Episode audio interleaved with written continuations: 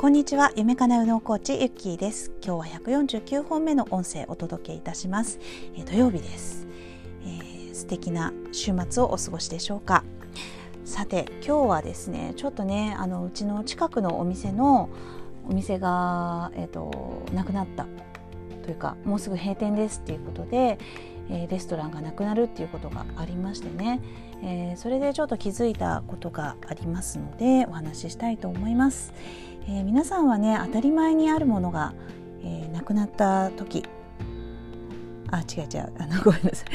あいつもはね当たり前にあるものに対して、えー、どれぐらい感謝できているかとか当たり前にあるものっていうのがあのなくなった時にねあのああったことが大事だったっていうふうに気づくことが多いんですけれどもうんそうだなもし何々がなくなったらっていうことをね想像してみたらいかがかなって思うんですよね。もし、えー、まあ、今回はねお店でしたけれども当たり前に日常的にあると思っているものがなくなった、まあ、そんな時にね、えー、そのものの大切さっていうのが分かったりすると思います。あと、まあ、私こういうことが本当に最近多くてですねえー、当たり前のことがなくなるっていうことにねなんかすごく気づくことが多いわけです。えー、自分のね自転車が、えー、なくなったっていうことがあったんですね。であのなくなった時にあると思っていた自転車がないってなるとやっぱりすごいショックなわけですね。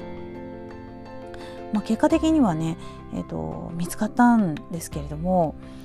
うんまあ、その瞬間にね自分が感じたことっていうのはやっぱりあのすごいあるものがないっていう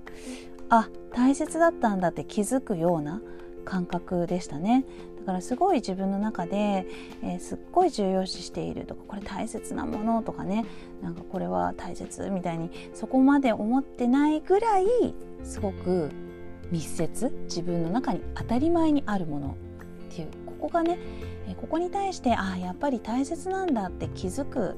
えー、気づくようにする、えー、これがすごく重要なんですよね。えー、そもそもね私にねこういうふうに、えいちいちこうやって感じたり気づくことができ出来事がある認識した中で、え現実的にあるっていうのはねやっぱり自分の当たり前を大切にしなさいよっていう風な、潜在意識からの、現象を見せてくれていることっていう風にあの私は感じるわけですよね。まあ、これによって、えー、本当にね最悪なことや困ったことっていうのがある前にですね、えー、自分のあの意識当たり前の、えー、部分っていうのをあのなんていうかなこうきれいにしていくっていうことができるというのがね、えー、いいんですよね。この見方が分かるととても、えー、便利というか、えー、自分を振り返ることに、えー、つながっていくわけです。だから、まあ、自分のね日常のねこの感情の動きっていうのを大切にしましょうっていうことはあのいつも私ねこの「うんと、夢かなうの」ではお伝えしているんですけれども、まあ、特にね私もそういうことを感じています。だからこんな時には必ず自分に問いをねかけるようにしています。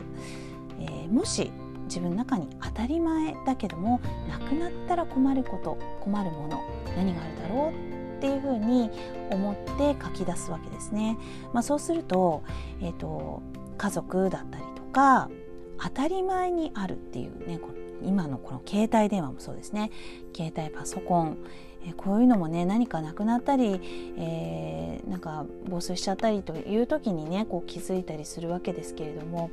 でもねもっともっと日常的にあ本当にあの当たり前に自分の身の身代わりになって頑張ってくれてありがとうっていうようなあの思いをね、えー、持っておく。っていうのはねやっぱり、えー、自分の幸福感にもつながっている行く感謝力っていうのは、えー、幸福感にもつながっていきます。現実が変わらなくても幸せだと感じられる力っていうのが幸福感って言っているんですけれどもはい。